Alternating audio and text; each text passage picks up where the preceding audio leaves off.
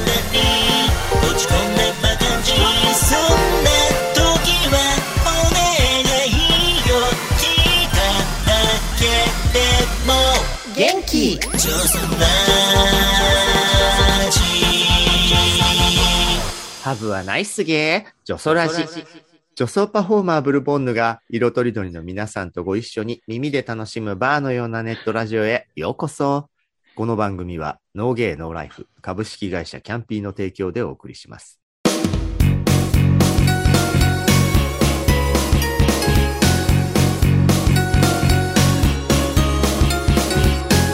ゲイラジ月の第2週はゲイラジ、ゲイ業界、ゲイカルチャー、オネエあるあるなど、ゲイの世界のトピックを中心にお送りします。パートナーはゲイライターのサムソン高橋さん。え今日こそ頑張るぞ。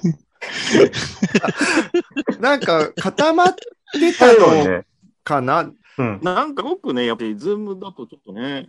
そしてレギュラーゲストの映画ライター吉弘正道さん。およろしくお願いいたしまする。はい。そして今週のゲストは、田亀源五郎さんです。はい、よろしくお願いしおま願いします。やね、月曜、水曜とね、ね。子供時代からね、こうゲイエロティックアーティストとしての作品についてまでいろいろお話しいただいたんですけれども、金曜日はもういつもゲストさんには申し訳ないわって言ってるんですけど、そう、 本当にすいませあん。のこちらのいろんなお話に付き合っていただく感じになってしまうかと思いますが、お願いします。はい、楽しみゲイラジです金曜のこのコーナーに入りたいと思います。吉弘さんお願いします。はーい。吉弘正道のショービズズビズバです。ズビズバー。ズビズビズバはい。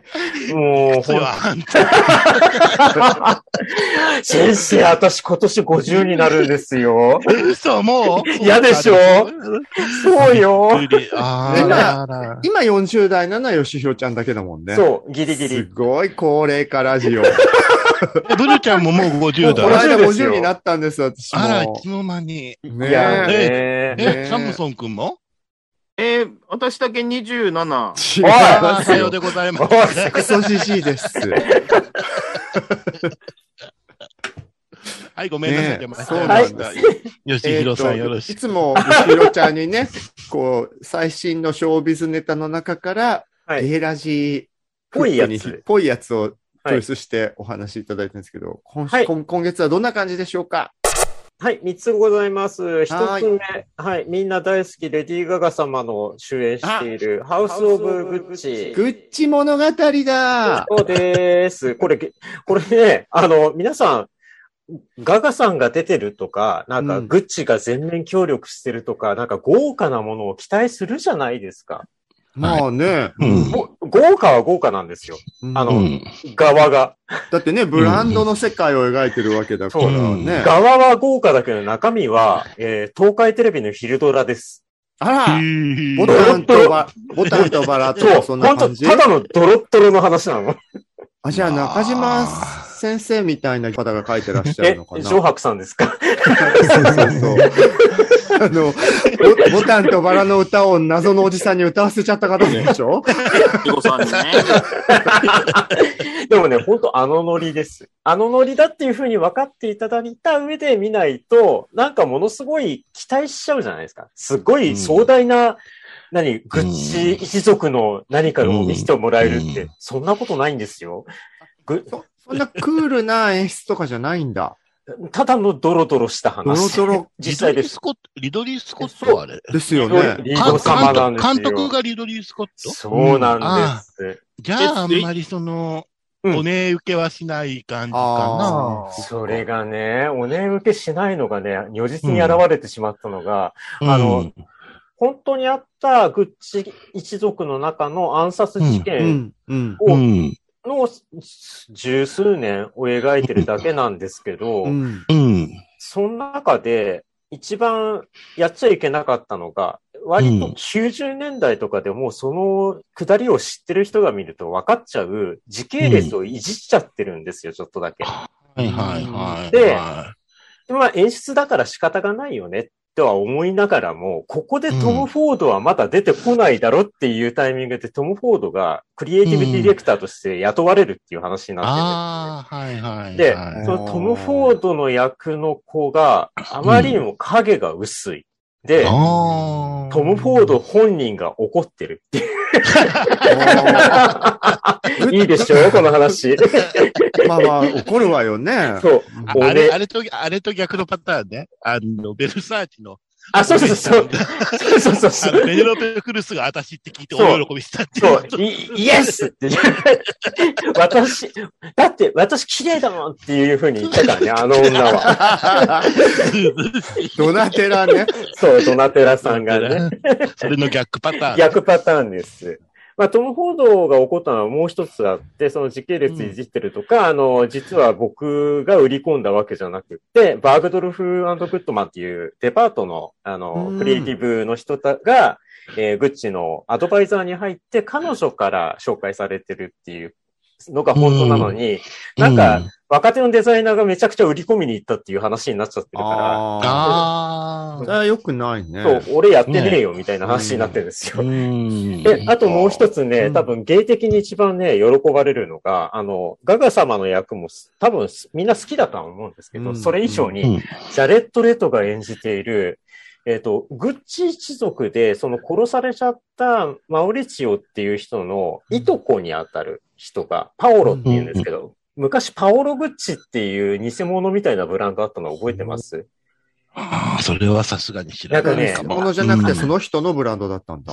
そう、あの、創業系の人だったんだけど、あの、その人だけ、実は本当の天才だったんですよ。う。うんうんんデザインもできるし、実は商売の才能もあったんじゃないかって言われてたんだけれども、あの、ちょっと時代が早すぎて、うん低価格路線を出して、一般の人に着せたいっていう気持ちが強すぎて、あの、暴走しちゃうんですね、その人がう。んうんうんうん自分の好き、好き勝手にやろうとしちゃう。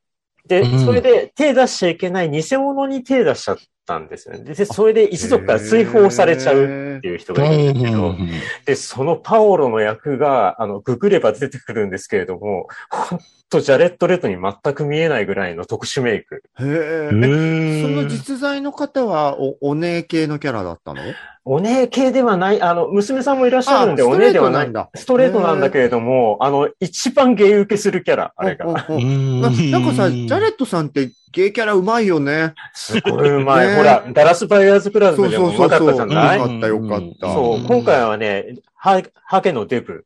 うーん。へーえー、達者だね。本当にうまいですよ。楽しみでっすて。いうハウス・オブ・グッチ。結局映画自体は大、 あの、東海テレビ制作の 昼昼ドラって言ってたけど、ではいも面白いは面白いの。面白いですあよ。本当あよかったよ。ただそ、そあの、皆さんが期待してしまうような、その、すごい対策感があるかっていうと、そうじゃないっていうことだけ分かっているそんうですよね。うんわかりやすい。そう、わかりやすい。もうねスーパーわかりやすうい、んあの、昼ドラ系ドロドロ話って思っていただければうんということでございます。あの、力を抜いてみろ系ね。あそうです、そうです。うん。で、あともう一つ、あ、二つ目が、えっ、と、追憶と踊りながらっていう、えー何年の映画だったっけな、追憶が14年ですね、2014年にあった、えーイギリスのですね、えーゲイ映画があったんですけれそどうなんだ。もあ、全然はいごめんなさい、未見でした。あ、これすごくいい映画だったんいいです映画よ。あ、うん本当いいですよね踊りながら。よかった、あれは。う見んんなきゃ。なんか、うっとりさせてくれましたね、これあらは。うんはういっ。とりしちゃうのはいうん。で、こその、ホンカウっていうね、ベトナム系イギリス人の監督、あ、かベトナムじゃない、カンボジアか、カンボジア系の人なんですけど、この人が、えー新作を取りまして、うんえーそれがですね、モンスーンという映画。これはいはがい、また今週ですね、14日からスタートします。はいこれ、これですねごめん今検索したんだけど、追憶と踊りながら、ベン・ウィッショーちゃんなのね。 そうなのいやそ見うそうなきゃ、そうそうそうかわいいベンちゃん。ごめんなさいすごい、すごいんですよ、ベイミー賞がこれ。そう。しかも弁償が訪ねていく恋人だった人そうのお母さん、お母さん。お母さん。おばあさんがまたいいのいいよ。のよ。やっぱ女キャラ大事ですよそうね。おばあさんをあ、じゃあ、まずそ、の前作もチェックした上で、その最新作のなん、か、あの、うわより、よりエモいロストイントランスレーションですよね。うんあれは。うんですね。今う回ん。うん。今回もね、ちょっとね、ネタは似てるんですよ。あの、ベトナム系、えーベトナムで難民だったのかな難民として逃れた、えーお親から生まれた子が、まあ、それ成長して、うで、ん最後に、あの、両親のお骨を埋めに行ったのかなえっ、と、お墓を作りに行くっていう話なんですけれども、うんうんこれがね、完全にゲイ映画なんですよ。あーこの主人公を演じているのがクレイジー・リッチっていう映画で主演した、あの、ヘンリー・ゴールディングっていうイギリス人なんですけれども、あイのケメンだ。うん彼がね、完璧なゲイ演技。あの、うん現ベトナムで全くい自分は英語しか喋れない。ベトナムの言葉喋るのはいとこだけみたいな感じになってる時に、やっぱ頼りになるのはゲイアプリだったっていう。すっごい。で、やっぱりこね、言葉通じないから孤独じゃないですか。そうなってくると、まあ、いじるのはゲイアプリ。で、そこで知り合った英語が通じる人と、やっちゃうっていうところから始まるっていう。主演サムソンとか話違う。ゲイゲイアプリからの。ゲイアプ リから、異国でゲイアプリで。そう。なんだろうね。なんかグラインダーとかが出資しててもおかしくないんじゃないかっていうくらいにゲイアプリ活用してますよ。やっぱでもさ、こう、告知とかだとあんまりゲイとかって触れてないんだね。 そう。出さなかだってっこれでたのよ。これでしょポスターから、そう。その男の子が消されたやつ。 それ。日本って未だこのパターンなんだね。そうですよ。え、だって、これ、どこの番組とは言えないんですけど、私、うんついこの前収録した番組で、うんあの、とある映画のサブタイトルにゲイって入ってたのね。うん。そしたら台本から消えてたんですよ。うん。で、ちょっと待って、あの、これサブタイトルだから言わないとダメだと思うんだけどうんって言って、うんいや、なんかこの前会議でゲイっていうのはなんどうだこうだっていう話になって取っちゃったんですよね。いや、あのね、私当事者だから言うけど、これ入れないと炎上するよって。でさ、タイトルに正式に入ってる単語を取るっておかしいよね。そう。で、結局私ぶっ込むことにしたんですけれどあも。あ、素晴らしい。い。いや、ダメでしょ、そんな。 ダメね。何考えてんだって話で。うん。いやそう。でーそうなのね。この映画でも一般的な、こうね、広報だとあんまりそこの言葉は語られてないのね。その通り。で、もう一つ、最後に。えっ、と、実はこれ、この収録をしてるのって、ゴールデングローブ賞発表前夜なんですけれども、おそらく私の予測としては、ゴールデングローブ賞の、えっ、と、国際長編外、外国語映画にあたる賞をうんかっさらうだろう、ドライブ・マイ・カあーちょうど今ー。日、はい。あの、全米批評批家評。家ね。協会を、え、まさかの外国語映画が作品賞とか監督賞を取っちゃうっていう、うんうんあれ大快挙なんですよ、実は。うん実は最近それが起きたのはパラサイトなんですよね。おお。でうん、その浜口監督のもう一つの作品、偶然で想像ですね。今公開中です。えー短編が3つのオムニバス映画。の、で、これ、ベルリンで、えっ、と、銀熊賞を取ってるんですけど、うんあの、実はベルリンの時から話題になってたのが、あえーあの、テディ賞の候補になってたんですよ。うん。ディ LGBT、え LGBTQ テーマの映画に与えられる賞なんですけど、これ。で、なんでかっていうと、えっ、とね、1、2は全然関係ないの。3本目だけね、レズビアンの話なの。うん。実は。で、それもね、全然レズビアンって言わないで、一言もそういう言葉を交わさずに、軽やかにレズビアンらしさを出すっていう、ものすごく難しいことをしてるんですよ。うんだったから、あの、ベルリンでもそういう話題になってた。でも、これ公開されてんのに、チートもこの話題が出なくて、実は私、イラッと来てて、いや、見る人見りゃわかんだろ、この話って。その、オムニバスの3本目がレズビアンを、そこまで露骨な、なんか説明とかなしに、全く説明ないえです。描いてくれているっていうことを、うん。誰も言及しないんだ。そう。もったいなくって、で、浜口さんにインタビューした時もそれ言ったんですよね。うんあの、今、今の日本の映画界で、あの、ゲイの映画監督はカミングアウトして何人かやってはいますけれども、こんなに軽やかにレズビアンのことを語れないだろうし、ましてやストレートの監督で、こんなに軽やかに書いてくれる人がいるとは全く思ってなかったですって言ったら、うんいやー、そう言って、いや、当事者ではないにしてもそう言ってもらえてすごく嬉しいですって言ってもらえたんですよね。だから多分あの人は分かった上でやっているっていうのがさらにすごいと。うん偶然にできた脚本でも何でもなくって、ものすごくリサーチをした上で、こう、この落としどころだろうっていうのが分かった上でやってるって思ったら、この人はただの天才だと思って。うんへーいや、いい映画ですよ、これ。うーん。なんだあっれて、タイトルもう一回。はい。偶然とそ想う、そう像。そ偶然と想像。う。はいちょ。っと覚覚えにくいからメモしとくわ。ぜひ、ぜひぜひ。ね私、全然映画興味ないんですけど、うんなんかツイッターのタイムラインでね、めちゃくちゃ出てくんのよ。その、偶然と想像偶然と想ド像。ライブ・マイ・カーじゃなくて、偶然と想像偶の方が然と想像の方、めちゃくちゃ出てきて。私も本当にうんめちゃくちゃへ押しーされてるから、見なきゃいけないのかなとか、ちょっと。なんかでもね、そのせっかくご紹介いただいたモンスーンも、うんうん偶然と想像も、はっきりゲイネタとレズビアンネタだけど、日本でその映画の情報を1ミリもバッと検索すると、どちらも1ミリもそれが書かれても、プッシュされてもいないっていうところの問題も感じつつ、そうな紹んです介いただいて。で、逆に言うと、それをわかるゲイラジす ごい。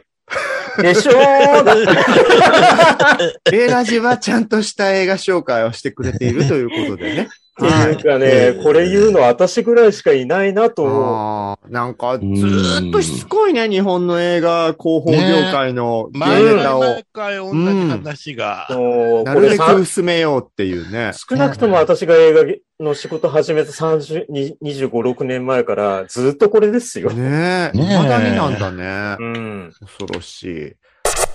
一応私もじゃあ、ショービズネタでぜひ少しだけ付け加えますと、あの、お姉さんたち、特に豊島のお姉さんたち大好きな、セックスザ・シティのドラマの続編がついに再開しました。アントライクザット。えっと、アンドジャストライクザットですね。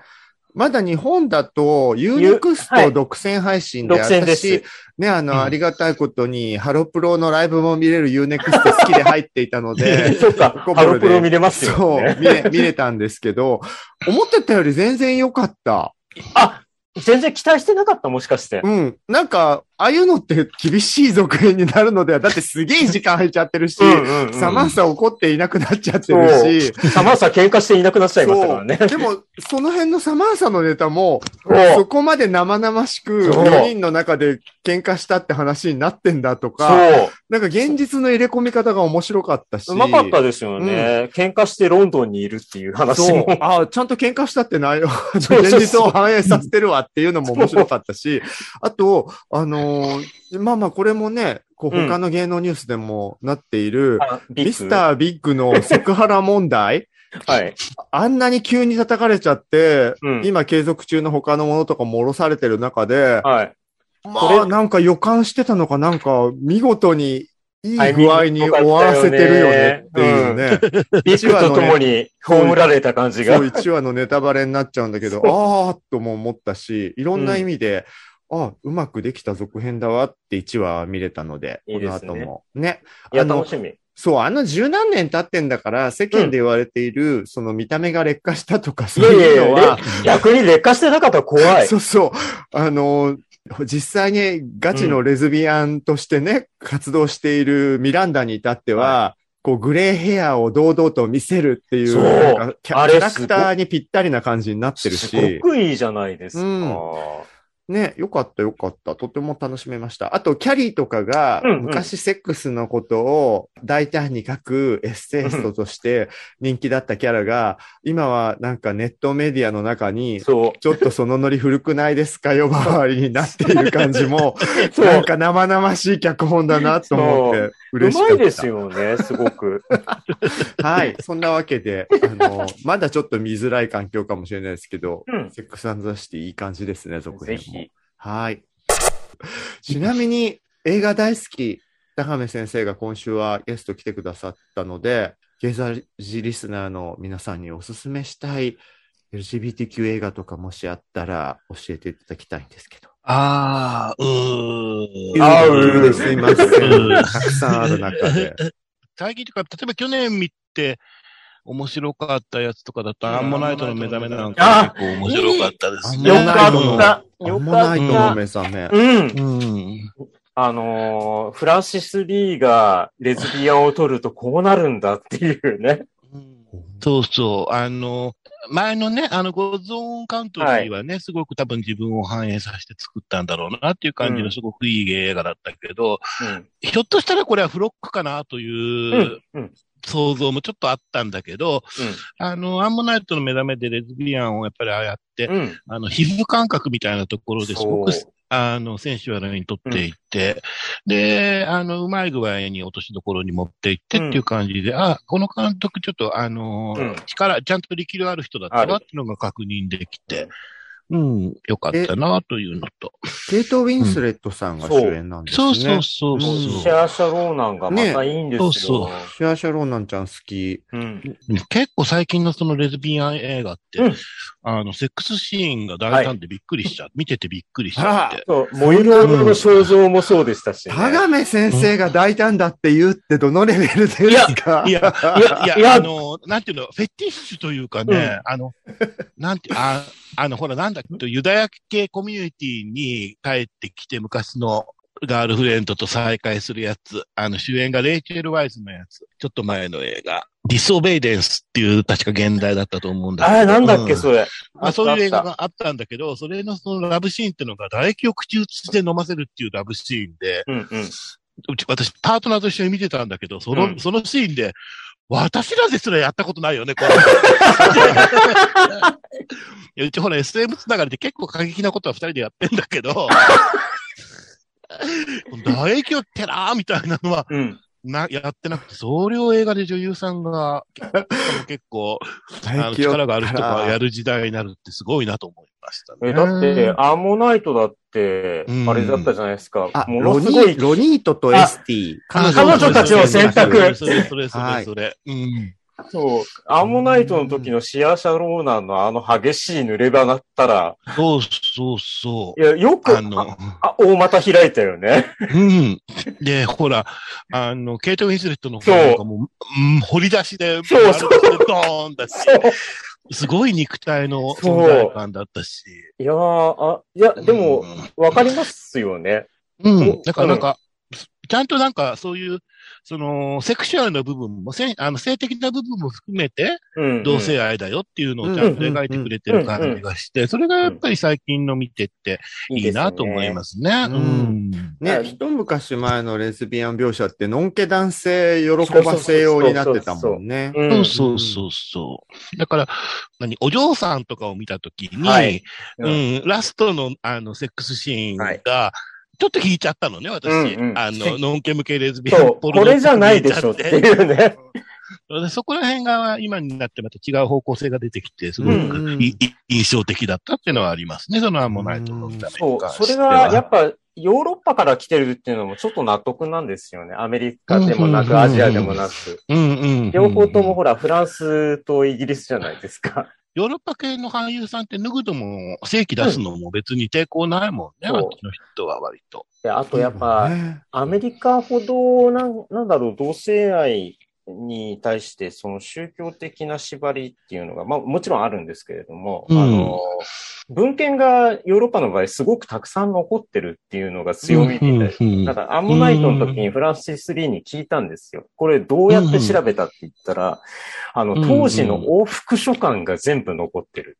地元、ああーそうあの舞台になった町の図書館とか博物館に、あの、当時の一般市民の往復書館っていうのがすごい大量に残されていて、で、それを発掘していくと、女性同士の恋愛が確実にあったっていうのが見えて、で、それを元にしたっていうふうに聞くと、なるほど、結なる局ほどはね残ってるものがあった方が強いのね、と。ね、確かに。うん。私もなんか日本のね、歴史上のね、ゲイの話とか書いたら面白いかなとも思うんだけどさ。面白いと思いますよ。いいじゃないですか。うんちょっと。先生ね、うんあの、巨匠ってほら、最終的に聖書の漫画家とか、はい、行くじゃないです か。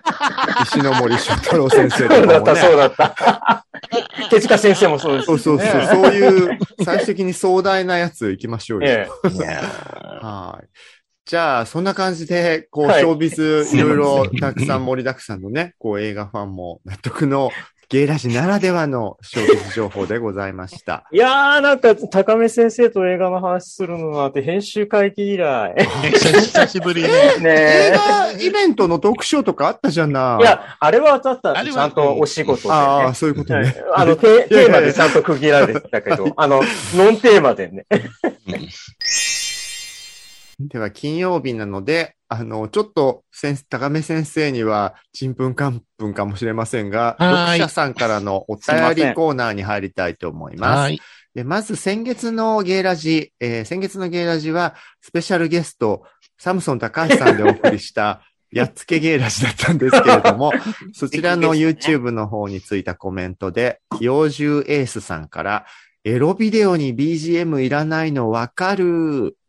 あと、AV ビデオって言っちゃうの好きよ、とのことでした ね。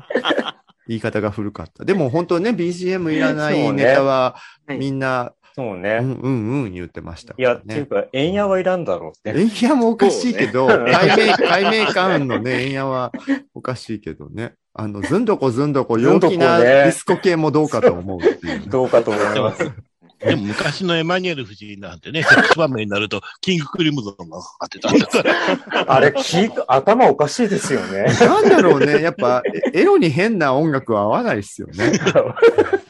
では、え、次に、えっと、新春集合の、もう1月の三が日から流した週に対しての YouTube コメントも、ここにいるね、はい顔ぶれいたので、あげちゃいますと、まず、えーマイムさんかな ?MAIM さんから、アリチンゲールひどすぎる、 笑い。佐世子さんとサムソンさん、本当に好きです。ということです。ありがと性的なね、笹コンビ。は ーい。そして、あやかまさんから、人生は気のせい、名言やわ、といただきました。はい。ですよね。気のせいですよ。気のせいだでかす。ら、はい。みのここさんが、サムソンさんのエペジーン、かわいい。う。エペジーン。なんかあの、また言ってる。流行語大賞候補の中にエペジーンって言葉があって、サムソンさんが突意味然。意味もわからずエペジーンって叫んでたっていうね。で、何だったのこれはね、忘れちゃった。なんだっけ なんだっエけペ、エペだから、エペ、エペ、あれフェンシング。フェンシングうのんフェン、シング、フェンシング。ああフェンシングの用語ね。なんか初造めて聞い語みたい、造語みたいです。その方の。ジーンとくる感動とかも含めての。はい。あ、エペでジーンと来ジたーんンとだねくるみたいな。あと、えジそれが流人形流行語うんそうそう、対象候補、候補語の一つになってたんですけどね。へはいえ。わかんないのばっかりでした、本当はい。次、あくび指南さんからいただいたコメントで、サムソンさんきっかけでジョソラジを聞き始めましたが、半年くらいはサムソンさんとヨシヒロさんの喋ってる声が聞き分けられなかったです。声結構似てると思います。初めて言われました。ねついて初っめてて、言われた。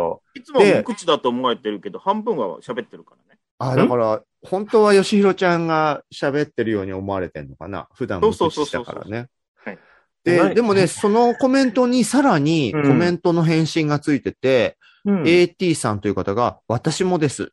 喋ってる内容で聞き分けてました。笑い内容で聞き分けって。 私の方がちょっと、なんか、レベルが高い感じ。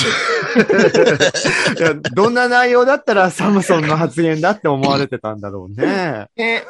そう。え、じゃあ私、サムソンさんが言いそうなことを言ってみればいいのか な。あ多分そしたらもう混乱をが生じさせると思いますわよ。エペチーンあ、かわいいどうそんな似てんだね。似てるかなあだって半年ぐらい聞き分けられなかったって。そんなに、もう R と L をね、半年ぐらいずーっと聞いて、あ、ようやく聞き分けられるようになったみたいな話だからもうょちっょっと発言して混乱させるようにします。あうん、っていうかねえ発言して。と。ね、見た目はこんなに違う二人なのに、声はそんなそっくりなんですね。いや、二人とも可愛いよ。そうですね。可愛い芸なのはみんなそうです。はい。 それから、あの、お便りフォームの方から、ちょっと長めのしっかりしたお便りもいただいております。えーまず、牧尾さん、30歳の方です。えーゲイラジの皆様、こんばんは。そう、ゲイラジ向けに送ってくださったんですね。ほうほうえー、能町さんに始まり、能町美ね子さんから入って、かゆみ社長にたどり着いた、そのファン、ファン意識がね、私の転落っぷりを読み上げていただきありがとうございま した。やっぱ、こかゆはみね社長に落ち着くのは転落なんですね。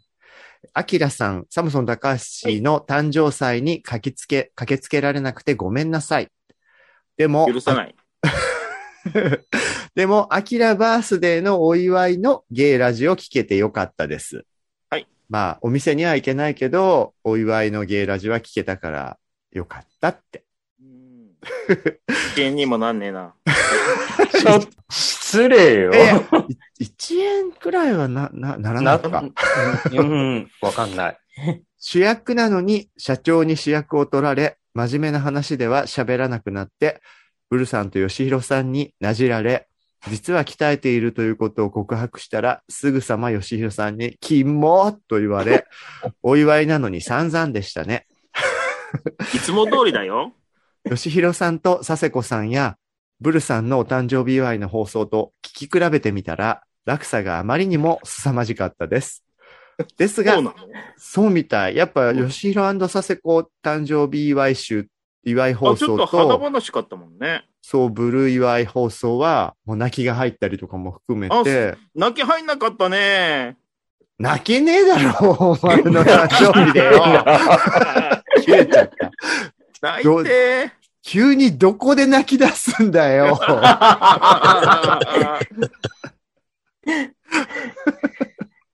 ああ、いやそでうそうもね、サムソンファンにとってはね、はいその落差は辛かったでしょうかいら、私から謝ります。いやいやいやいや私、サムソン高橋です。ごめんなさい。いあやいやいいやや、私がサムソン高橋です。どっちでしょいやいやいや、ま、牧尾さんがちゃんとですが、そういうところも含めて、いい週だったと思い ます。う。あーあー、 ありがとうございましたありがとうあござりいまがとうございました。皆様にとって今年が良い一年となりますようにといただきま息抜すき。松尾さんもね。ありがたいわね。いや、ちゃんともうね、アキラの祝い方も分かってらっしゃる。そうですね。はいあの、今年はぜひね、リアルでいらっしゃってくださあ、い。本当ですぜね。ねうん。あるのかしら。はい。やろうね、またなんか、やろうやね。ろう。そして、生き抜くぞ。こちらの方からもお便りが届いております。168センチ85キロ、また来た48歳、芸の受け、 はい。ププッピドゥさんからもいただきました。常連様です。ブルボンヌさん、皆さん、こんにちは。彼氏がサムソンさんにの中年ゲイ、ププッピドゥです。この間のゲイラジは、サムソンさんがゲストという回でしたが、サムソンさん大好きの私には、まだまだいろいろ聞いてみたいなと思っていたことがあったので、またお便りを書いてしまいました。はい、なんでともいうのも、先日もゲイラ市内で紹介されていたサムソンさんと熊田プースケさん作のホモ無職家を買うについてです。はいはい第9話で亡くなったおばあちゃんの、もうすごいマニアックな感じで、こう、 まっすぐから来てますけど、第9話で亡くなったおばあちゃんのお葬式に行かずにユーミンのコンサートに行ってしまい、あ ーそれが会社にバレてクビになったというエピソードがありましたが、これは事実なんでしょうか、半分事実ですね。ネットの怪しい掲示板には、実は円満退社だったそうだと真逆の情報が書かれていたので、本当のところを聞いてみたくなりました。本当に、あのーまあ、それでちょっと会社の雰囲気が悪くなり、その後の、あのーなんでしょうね、大阪出張で、えーっと、ちょっとだるいから、えーその出張から帰ってきた翌日、無断欠勤したら、あの、その2日後に会社行ったら、机がなかったっていう感じです。おー。突然席がなくなったとは言ってましたもんね、あの子そう時ね。じゃあ円満じゃなかったんだ。びもう、えらい、あの、不円満ですよ。そう不円満。が なんかか学校行って席がないのと同じぐらい衝撃、そうもういじめに近いよ ね。うんあのーなんか花瓶に花が、ねえ、感じよ。本当だよね。えぐ。そういうことされるのサムソン編集部って。あの、多分私のせいかなというのもあるので、はあんい。まり文句は言えない。は自い業。自得だね。4文字言葉で言える。はいで、もう一つ、続いてて、もう一つは、第18話で、部屋に無造作に置きっぱなしだった芸雑誌を大学の友人に見られてしまい、不本意に芸バレした結果、大学に行きづらくなり、そのまま除籍になってしまったというエピソードです。熊田さんの可愛らしい漫画でコメディタッチで描かれていますが、実は心が傷ついて大変な思いをされたんじゃないのかなと若い頃のサムソンさんの姿を思いながらこのエピソードを読みました。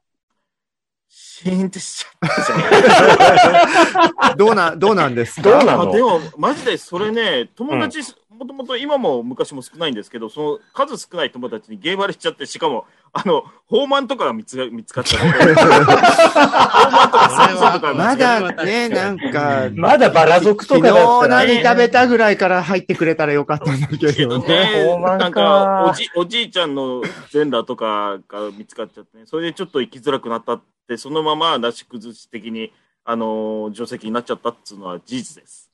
あそれ、それさ、あんたがいい加減で学校も行かずに助席になったことを、うんそのゲイのかわいそうなエピソードに無理やり結びつけてない大丈夫いや、まあ、マリアージュみたいな感じです からマリアージュかよ。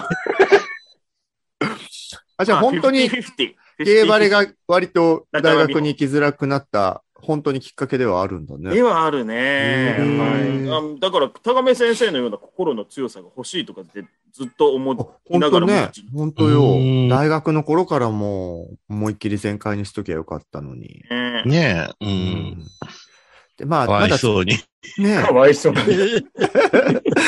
本当あったらね、高め先生の、あの、僕らの色彩を読んで強い心を持った高校生だったらね、大学の頃からね。で、まだ一応、ププピドさん続いてまして、長い な。一ファンの私にとっては、発展サウナでのハッスルっぷりを危機としてお話しするお下品なサムソンさんの内面に、実はナイーブな感性や知性が時々垣間見えるのは胸キュンポイントです。自分としてはそとの、いうことです。その比率は逆だと思ってるんですけど。うーん。どっちでもいいかな。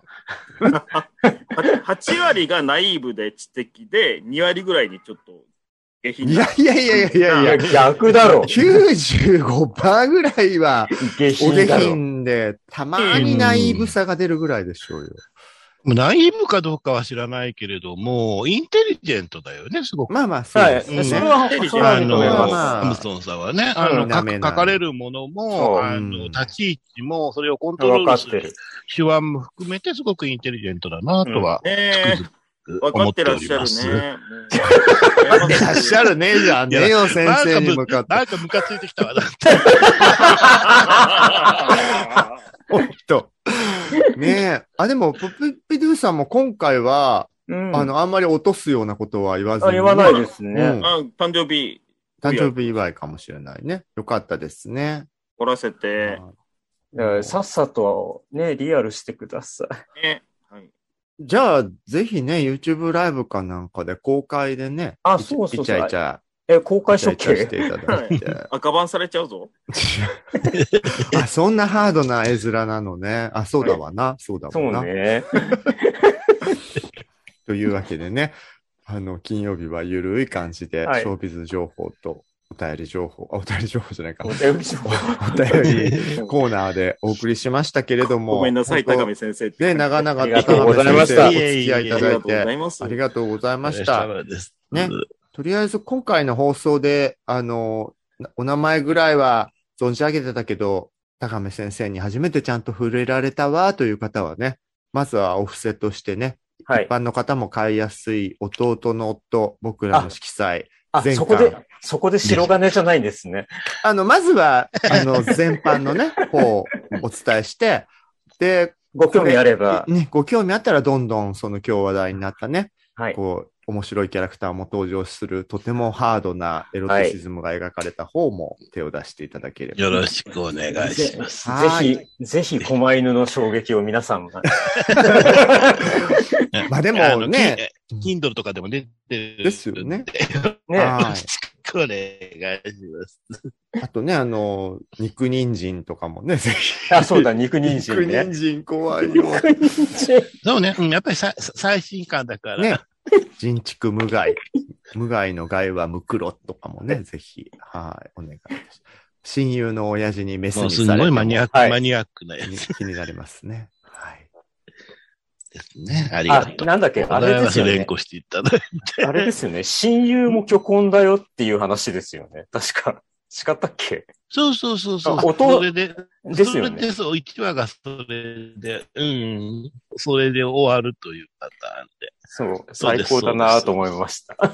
いいよね、親友の親父にメスにされて。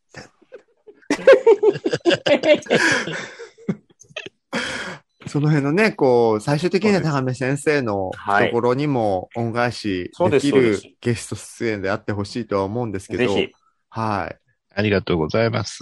もし他に何かありましたら、最後告に。知関係。はい。うん、これといって、その、なんか、宣伝したい具体的な予定とかが悲しいから、今のところない ので。いいですよ。あ、あの、とりあえず今私、あの、ファンボックスという、その、うんお布施で生活してる感じなんで、じゃこちらあの方をお布施そうですね。興味があれば、じゃあ、最終的におお布布施施ををね。ね し、ますという。ありがとうございま した。ね、はい。ジョソラジはキャストの皆さんが自宅からリモート会議システムで集まって収録をする手弁当なネットラジオ番組です。ノイズなどの音声トラブル、家族や猫の声、恥ずかしい音などの購入はご容赦ください。生放送企画などの最新情報、お便りの送り先は Twitter のジョソラジアカウントをチェックしてくださいね。1月16日の夜はジョソラジライブを YouTube でぜひご覧ください。ポッドキャスト、YouTube などお好きなメディアからいつもあなたの耳元に。